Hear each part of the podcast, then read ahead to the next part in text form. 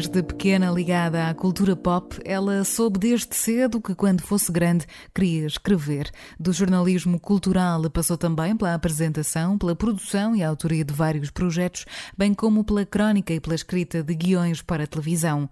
Nos últimos anos, tem explorado uma paixão antiga, a rádio, onde consegue juntar o melhor de todos os seus mundos. A palavra, a escrita, a música, as pessoas e as artes, tudo bem regado, com um toque de humor e de bondade. No Fémina, quem conhecemos é Ana Markel.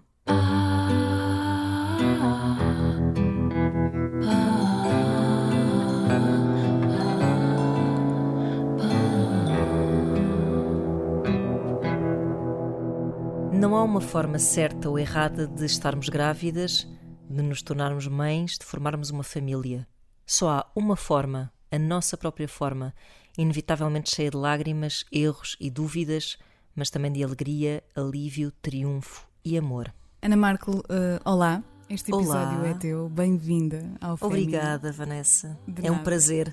Somos colegas, não, não vale a pena tentarmos esconder. É- é e somos amigas E também. Fizemos uma promessa, aliás, fiz eu, não é? A promessa no ar de que isto ia acontecer. É verdade, eu ofereci-me, não é? Eu disse: quando é que me convidas? Foi um bom lembrete eh, e já estavas na minha lista muito antes eh, desse convite, Ana Marta. Ora Por bem. isso, obrigada Fico Ah. honrada. Por estares aqui. Trouxeste um, um excerto de um livro chamado Uhum. Like a Mother, foi este bocadinho que ouvimos no início do programa, de uma autora chamada Angela Garbus. A Exato? Angela Garb, sim. Pediste-me um texto que, que me definisse ou com que eu me identificasse enquanto mulher e eu senti que nesta altura da minha vida talvez fizesse sentido trazer um texto que, que falasse de mim enquanto mãe, Uh, sendo que, obviamente, sou totalmente da opinião que as mulheres não, não existem para esse fim. Uh, mas eu, que demorei até bastante tempo a tomar esta decisão na minha vida, de ser mãe, uh, acho que, que isso mudou muito. Mudou-me, obviamente, é uma transformação e mudou-me imenso. E, e enquanto estava grávida, li este livro que é. pá, quando- tu estás grávida, há todo um lixo literário. Uh, pá, assim, mil correntes diferentes e convenções e conselhos e bitates e, e às vezes é um bocado infernal porque começa a criar em ti uma ansiedade que é tudo aquilo que tu não queres, não é? Quando estás grávida e quando já sabes que vem um, um mundo completamente desconhecido. Este livro, que é um livro hum, escrito na primeira pessoa, uh, com um testemunho super realista, deu-me muita tranquilidade, apesar de haver capítulos do livro que parecem verdadeiros filmes de terror, relacionados com detalhes, epá, detalhes gráficos de, da, da gravidez, do parto. Há um momento em que ela fala de uma infecção que teve e em que faz-me lembrar, ela está na casa de banho e. E há co- coisas que lhe saem e pá, sei que aquilo era. É, há uma altura ali em que pensei mesmo, ah, pá, isto, isto devia estar a fazer muita confusão, mas ao mesmo tempo era, era um reconfortante ter pela primeira vez, se calhar, no meio da literatura toda que eu consumi nessa altura, um, um relato sem merdas, de coração assim escancarado. Acho que era isso que eu estava a precisar na altura e por isso trouxe esta. Esta frase que é um, é um parágrafozinho muito simples e, sobretudo, há muita ideia de que é expectável uma certa, certas, um, um amor repentino, uma competência vinda, sabe-se lá de onde, milagrosa para cuidar de uma criança, e na verdade é tudo muito mais complexo do que isso e cheio de ah, estou tão contente, ah, não, estou horrível, está péssimo. Se calhar vamos começar por aí então. Sim, Ana. Eu costumo sim. deixar esta parte mais para o fim, mas contigo vou, vou, vou pô-la no início porque faz todo o sentido. Um, e tu há bocadinho disseste, ou deste-me já essa pista de que foi uma decisão super consciente. Sim, no sentido em que o prazo estava a expirar. Ou seja, nós temos o relógio biológico ali um bocado a, a meter-nos a cabeça no cepo, não é? E, e, e sinto que eu nunca senti aquele chamamento que muitas mulheres sentem, não é? E ai, o relógio está a dar horas, o meu relógio. Eu não consegui ouvir muito o tic-tac do meu relógio, mas efetivamente a idade é uma coisa que pesa na tomada desta decisão. E portanto, tu, quando começas a aproximar-te dos 40, começas a pensar: espera aí, eh, eu nunca disse que não queria ter filhos, portanto, deixa lá ver se quero ter, que é para ir com isto para a frente, porque começa a ser a altura disso, não é? E não me podia entregar à sorte assim propriamente, porque entregar à sorte no sentido de ai, logo se vê, porque não tinha muito tempo para logo se vê, tinha mesmo que decidir. Ok, pronto, agora está na altura de pensar nisso seriamente. E, e claro que também havia um, um, contexto emocional em que isso fazia sentido, porque pá, não tendo tu essa vocação biológica que muitas mulheres dizem sentir, não é? E acredito que sintam, que praticamente têm uma vontade de ser mãe independentemente de, da pessoa que têm ao lado. Exato. Para mim só fazia sentido enquanto um projeto de família, ou seja, enquanto um fruto de amor. Era um projeto, a dois, sim. A dois, que depois veio a ser a três, claro. Como é que percebeste que, que a pessoa com quem estás hum, era a pessoa certa? Epá, isso é uma boa pergunta. não sei, acho que provavelmente todas as pessoas com quem tu estás ao longo da vida uh, há uma altura em que achas que são certas para alguma coisa, não é? É, é um bocado aquela ideia do ah, isto é para, é para sempre enquanto dura. É um grande clichê, mas faz algum sentido. Uh, portanto, há, há, qualquer coisa que nos diz no entendimento que tens, na, na forma como imaginas que é que criar um ser humano que será um bocado à tua imagem e à imagem da pessoa com quem estás. Não sei, há uma série de qualidades que tu pensas que queres uh, que, que vês na outra pessoa e às quais queres dar uma continuidade, uhum. acho eu. Achas que faz. Ou seja, não, tu não podes estar com uma pessoa ao teu lado com quem tenhas uh, qualquer tipo de, de, de, cold feet, não é? De receio.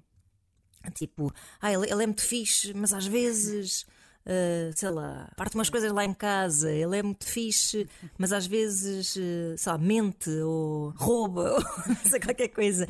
Ou seja, não pode haver assim uma adversativa propriamente, porque senão uh, é, é, sinal de que a coisa pode facilmente descambar. Isto, uhum. digo isto em relação a relações com filhos ou sem filhos, na verdade, não é? Uhum. Não deve haver adversativas, deves pensar que é uma pessoa com quem tu, à partida, quer gostas de estar 24 horas por dia, queres estar e com quem, sobretudo, vais conseguir passar pela grande empresa que é ter um filho. Uh, porque aquelas pessoas que dizem que, que, que, têm filhos com o objetivo de salvar casamentos são maluquinhas, são uhum. loucas. Pá, não sei se essas pessoas se agarram um bocado à ideia de que enquanto estão grávidas têm alguns privilégios, ah, entre aspas, e que se calhar ah, se amenizam os uhum. conflitos durante um, uma certa altura e são o centro das atenções durante algum tempo. Não sei, não sei, não sei o que é como é que acham que um filho pode melhorar uma relação? Porque é mau para toda a gente. Se uma relação for má, é mau para a mulher, para o homem, para seja quem for, mulher, mulher, homem, homem, todas as variantes e para o filho. Pronto. Portanto, eu acho que quando se escolhe, entre aspas, porque não se escolhe racionalmente a pessoa que vai ser o pai dos teus filhos, não sei, sentes e, e confias. Houve uma coisa que ajudou bastante a perceber que nós tínhamos força em situações adversas, que foi quando tivemos um acidente de moto e que, epá, que, que põe muito à prova também, porque te obriga a ter uma intimidade um bocado diferente, mais relacionada com questões médicas do que com o brincar aos médicos. uma pessoa está frágil, nós estávamos os dois frágeis, era difícil cuidarmos um do outro e, e às vezes é pouco sexy também. Hum. Sim, mas lá está, a intimidade uh, supera qualquer. Uh, Obviamente, é, é, é, o segredo. É o segredo, sim, sim. Mantém-se, percebes? E, e, e renova-se. Nesta fase e nesta condição nova de mulher, tua, Ana, uhum. sei lá, nestes meses que já passaram, o que é que tens aprendido mais sobre ti também, nesta fase, nesta nova faceta da Ana Markel como mãe? Eu, eu, eu, antes de, imediatamente, muito pouco tempo antes de, de parir, uh, escrevi um texto numa uma revista do McDonald's para crianças. Uhum. Pediram-me um texto, eu estava muito grávida e, e ocorria-me muito a ideia de que eu, eu me ia despedir, estava a despedir-me de uma uhum. parte de mim, pronto, de alguém que eu, que eu era e que não, que não ia desaparecer, mas que se ia transformar e que, e que eu ia deixar de ouvir a minha voz interior tal como a ouvia uh, antes de ser mãe na verdade, claro que tu não notas como é que essa mudança se opera em ti, não é? Eu acho que sou a mesma pessoa, pronto.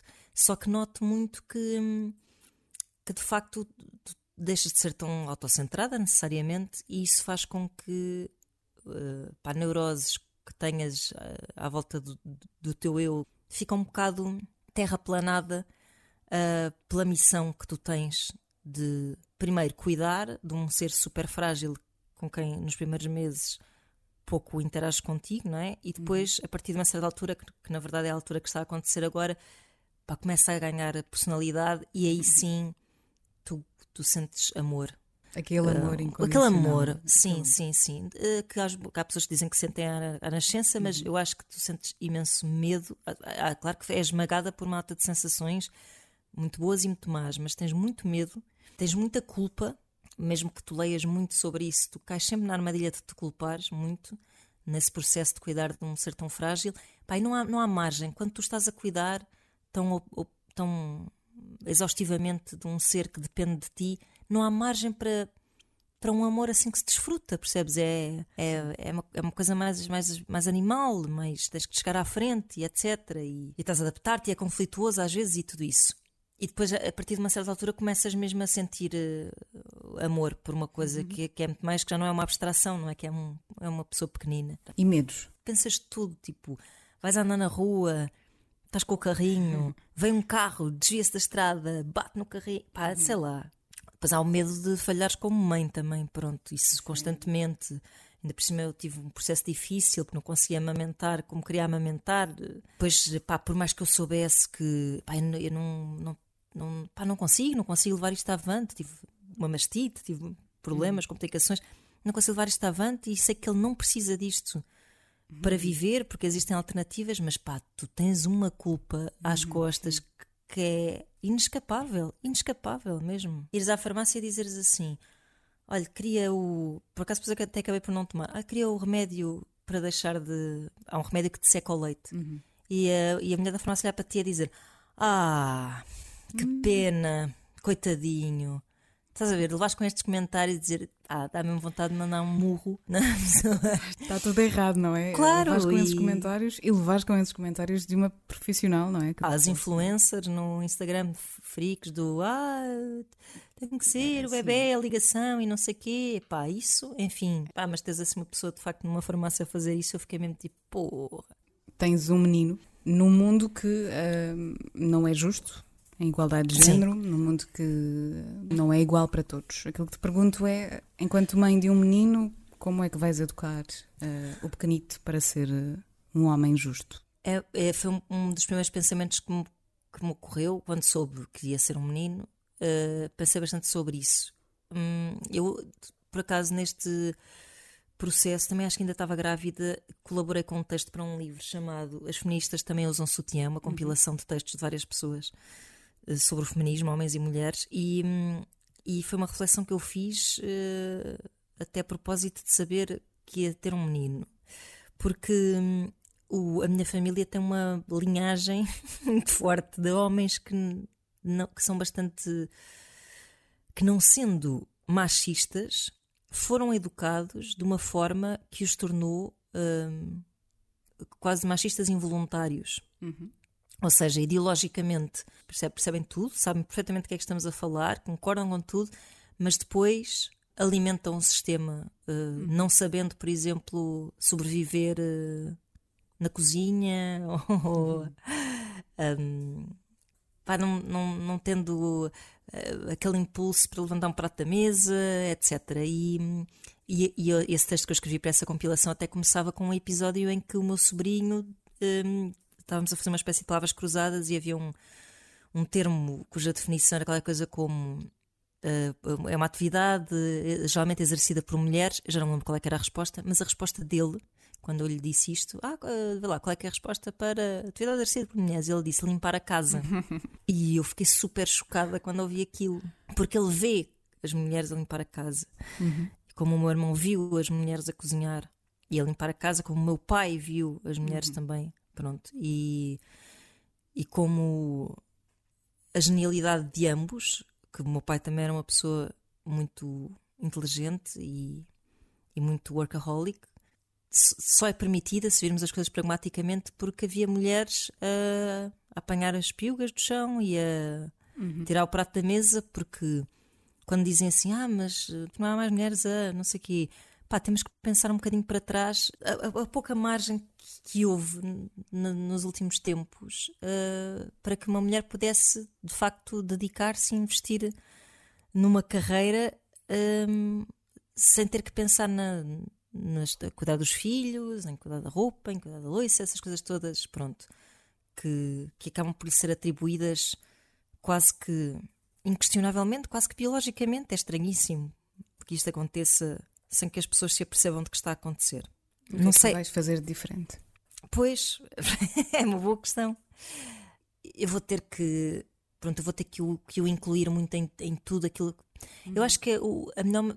Eu, eu, claro que isto é só uma teoria, porque depois, quando. E ele agora ainda é muito pequenino para absorver este tipo de informação, mas. Claro. Eu acho que o grande segredo. Tu não podes pregar a uma criança, é que não podes impingir-lhe gostos ou ou ideias, eu acho que tu tens que puxar um bocado para o, para o teu mundo. Eu até acho que a nossa geração é uma geração que, que, vai, faz muito mais o caminho inverso. São muito overcompensating com os filhos e vão muito para, para o mundo deles e, e puxam-nos pouco para, para, Ou seja, nós crescemos com a televisão, não dava desenhos animados 24 horas por dia, nem havia YouTube, nem nada disso. Não é? Portanto, nós víamos os programas dos adultos, ouvíamos as conversas dos adultos, uh, pá, aborrecíamos uh, sem, sem ter que estar agarrados a um tablet a ver desenhos animados ou jogar jogos, etc. Portanto, estávamos muito mais presentes na vida dos adultos e absorvíamos muito mais informação por isso. Eu tenho esperança de que, naturalmente, sendo uma pessoa pá, que, que, tem vincadamente esses, essa, essa, essa, consciência de que precisamos de um mundo mais igual, mais uhum. equilibrado e um, acho que naturalmente se eu puxando para a minha vida e conversando com ele vou conseguir que ele seja um, que não seja um grande otário. Pronto.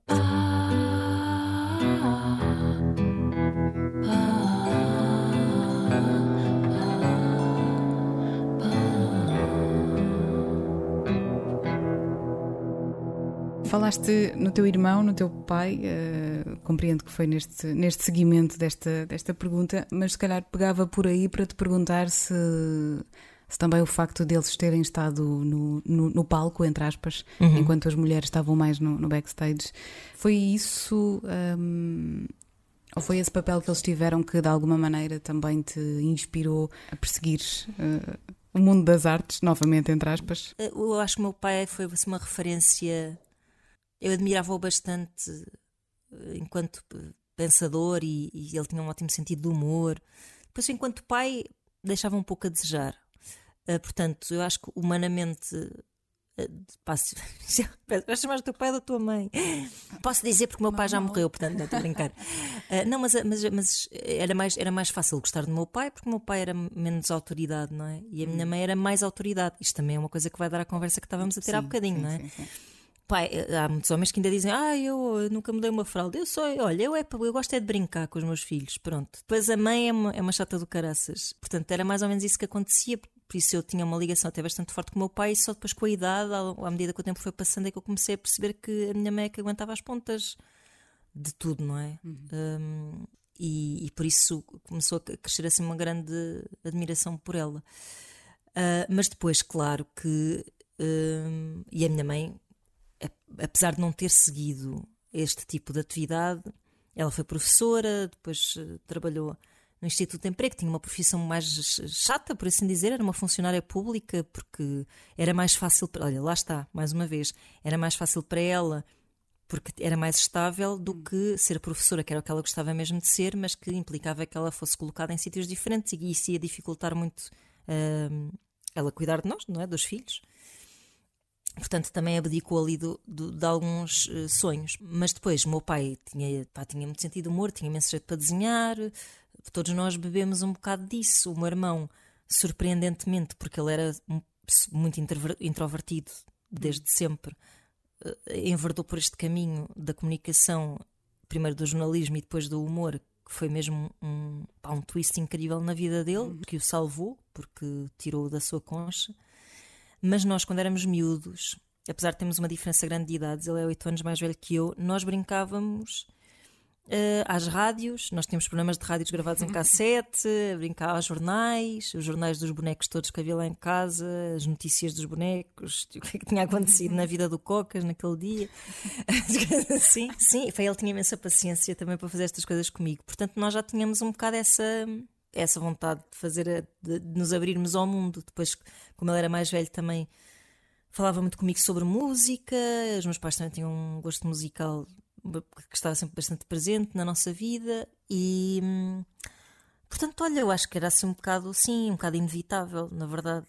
Uh, eu, só sabia que queria estar muito ligada à escrita, se foi sempre o meu desejo. Por isso até tirei um curso de Línguas e Literaturas Modernas que não me serviu para muito. Depois tirei o curso do Senjor e achei que era a melhor maneira de escoar a minha vontade de escrever era, era indo para o jornalismo, pronto. Mas uma escrita sempre criativa. Sim. Nunca, ah, quero ser um jornalista. Não, nunca, nunca. Eu só tive sorte porque porque eu cheguei ao Senjor, ao Centro de Formação de Jornalistas, e toda a gente queria ser jornalista sério, uhum. de política e tal. E eu dizia, até disse quando foram as provas para entrar, e não sei, que queria ser jornalista de cultura. E elas riam-se, tipo, ah, ridículo. tipo, as pessoas iam fazer reportagens de, sei lá, não sei dar assim uns exemplos, mas Sim. coisas assim de sociedade. E eu ia fazer uma reportagem para o concerto, estou-me a lembrar hum. agora, para o concerto da Beth Gibbons no Coliseu. Ah, pronto. cheia de sorte, não é? Pois é, é. Mas pronto, era isto, eram estas coisas que eu queria fazer. Eles diziam que eu nunca ia conseguir e que com sorte entra, ia para o Correio da Manhã e que depois talvez um dia. Diziam isso. diziam. E depois, quando chegou a altura dos estágios, eles de facto queriam mandar-me para a capital, que iria acabar seis meses depois. E eu disse assim: Olha, não, eu vou tratar do meu próprio estágio. E fui-me oferecer para estagiar no Blitz. Pronto. E assim consegui moldar a minha vida e encaminhá-la exatamente no sentido que eu queria, que era fazer jornalismo musical. É disso que mais te orgulhas em ti, Ana? Ou do que é que mais te orgulhas em ti nesta fase da tua vida? De, de me surpreender por ser capaz de fazer coisas que eu não imaginava. É, como seja entregar a, os meus dias a, a um ser pequenino. Uh, é, sim, é essa capacidade de me surpreender. Uh, de, ou seja, eu acho sempre que não vou conseguir e, e orgulho-me de, de, me contrariar.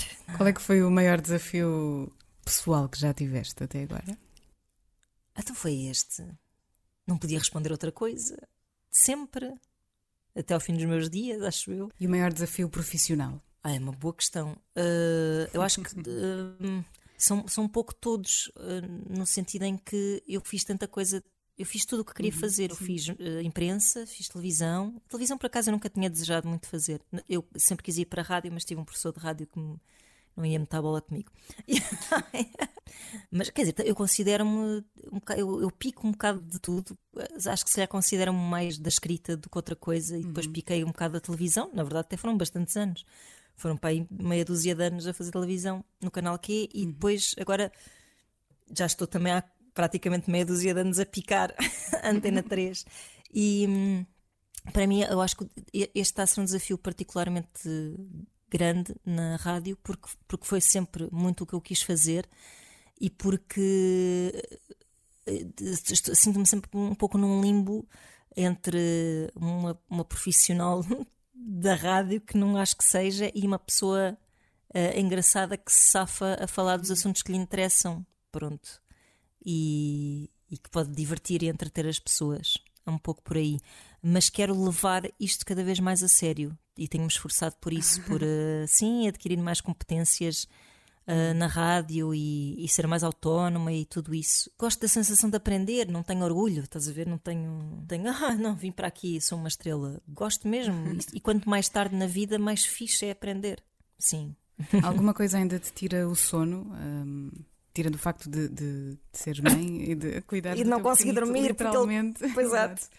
Algum uh... assunto neste momento ou neste mundo que te deixe mais angustiada, que te incomoda particularmente? Eu uh, só há assim, uma coisa imbatível que é pensar na morte. Abstrata e concretamente, uh, estás naquela vertigem do sono, é aquela coisa que de repente vai-te assim, resvala-te o pensamento para a tragédia e, e, sais da, da, vertigem do sono e, e arregalas os olhos e depois é difícil voltares a dormir. Uh, mas sim, a minha é dos outros. Sim. Uh, são exercícios que eu faço estranhamente desde pequena e sempre antes de dormir, que é uma ótima ideia. Por isso, tive sempre assim umas maneiras de, de fugir um bocado a estes pensamentos que vêm quando uma pessoa apaga a luz. E agora, neste momento, já há alguns anos, que é ouvir podcasts antes de dormir. Foi um, meta-momento. Como é que, enquanto mulher, tens lidado eh, ao longo destes anos? Porque parece-me que é um bocadinho inevitável, uh, nenhuma de nós, uh, nenhum ser humano, provavelmente, mas focando-nos uh, neste, nesta condição de ser mulher, como é que tens lidado com a frustração? Ou com a injustiça e principalmente com a condescendência? É pá, muito mal, irrita-me muito. eu, eu, eu, sinto ainda que há, muita, há muitas paredes ainda. não é uma. Eu tinha a sensação que já se pudesse falar disto como uma coisa antiga, porque há pessoas que dizem, né? Ah, isso, já não é assim. Hum.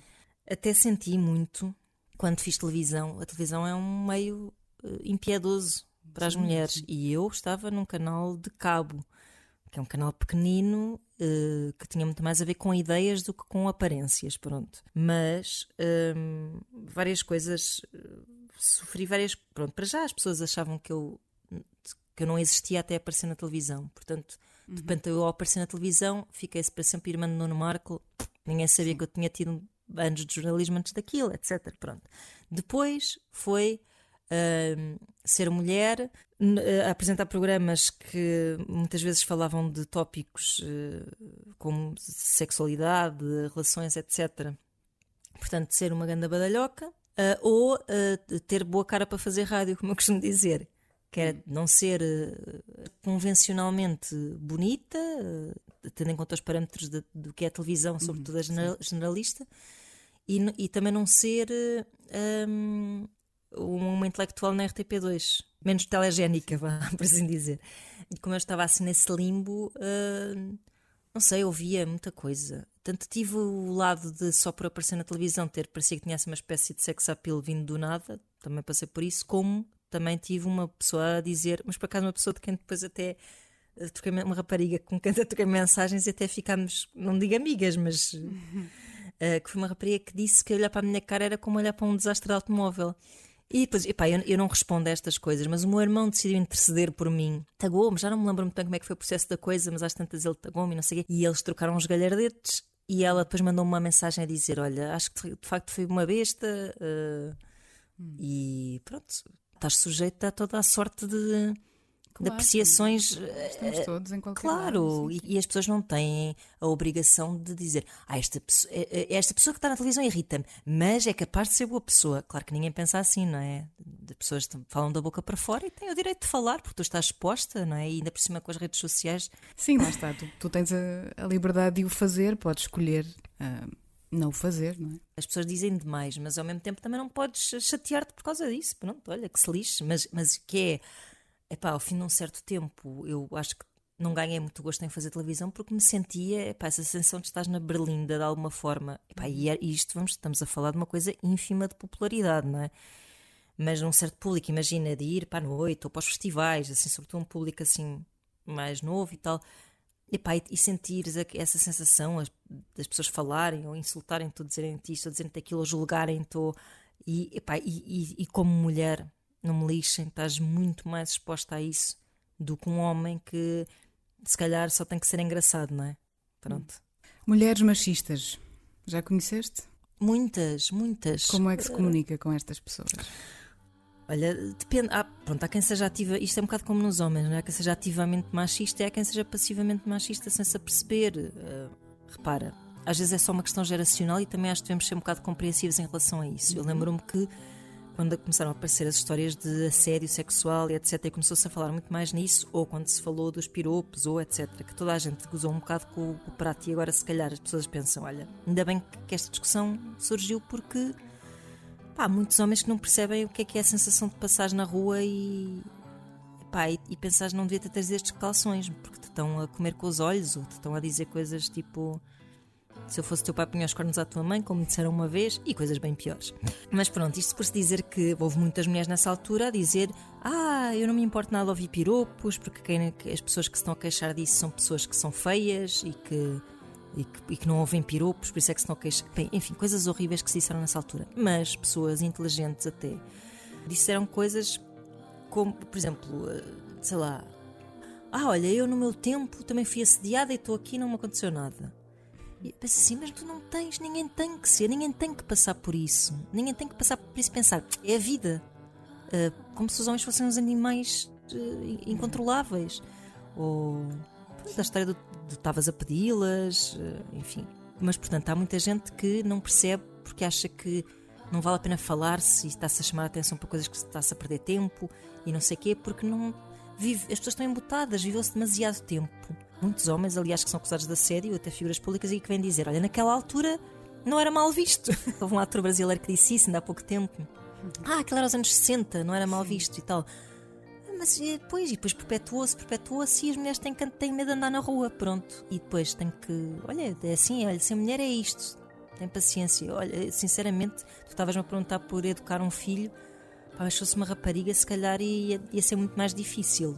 Porque ia ter, não sei, ia ficar com o coração nas mãos, não quero nada, não quero que ninguém passe por coisas que, que eu passei, que tu se calhar passaste. Pá, sim. sim, sim. Eu conheço uma rapariga que teve um episódio assim com um desconhecido na rua de, de abuso, assim, não muito grave, mas que implicou uma queixa à polícia. E, e na polícia ela ia com outra rapariga que, que se ia queixar do mesmo, uh, que não, não se conheciam, mas a rapariga também se estava a queixar e até se achava que tinha sido a mesma pessoa e tal.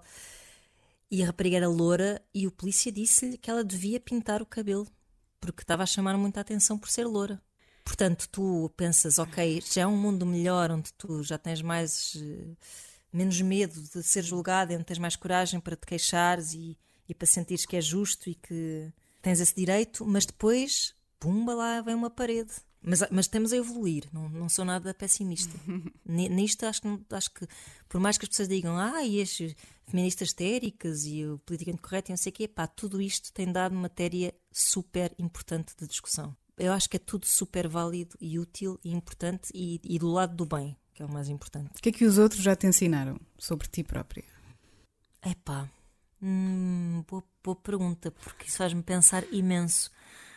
Eu acho que uh, talvez uma coisa boa na minha relação com os outros tenha sido eu perceber que se confiar, a, a confiança é-me devolvida. Ou seja, uh, eu nunca tive, ou tive muito poucas desilusões com as pessoas, muito poucas mesmo. Pá, vou-te dizer, pai, três, consigo. Uhum. assim mesmo grandes, não é? Tipo, não é aquelas pessoas que se perdem no meio da tua vida e tal, coisa. Aquelas mesmo assim, tipo, mesmo que magoa e que não queres mais ter contacto e etc. Pronto, eh, foram poucas. E eu conheço muita gente que é muito desconfiada ou que sempre que dá espera alguém troca. Uhum. Um, e que é aquela conversa um bocado de reality show, não é? Meu defeito é confiar demasiado nas pessoas. Pá, isso não existe. Não existe. Se tu és vulnerável perante os outros, é quase um, um passaporte para, para, para, uma relação de respeito. É interessante isso eu acho que funcionou sempre bastante bem comigo, porque eu, apesar de, de ser uh, às vezes um bocado mais tímida, ou era assim um bocado a boa aluna quando era miudita, mas quando era assim pequenina, uh, eu, em vez de me fechar, conquistava um bocado as pessoas através de, da troca de confidências, às vezes. Não, não te sabem explicar, mas havia assim uma uhum. espécie de um negócio honesto. Uhum.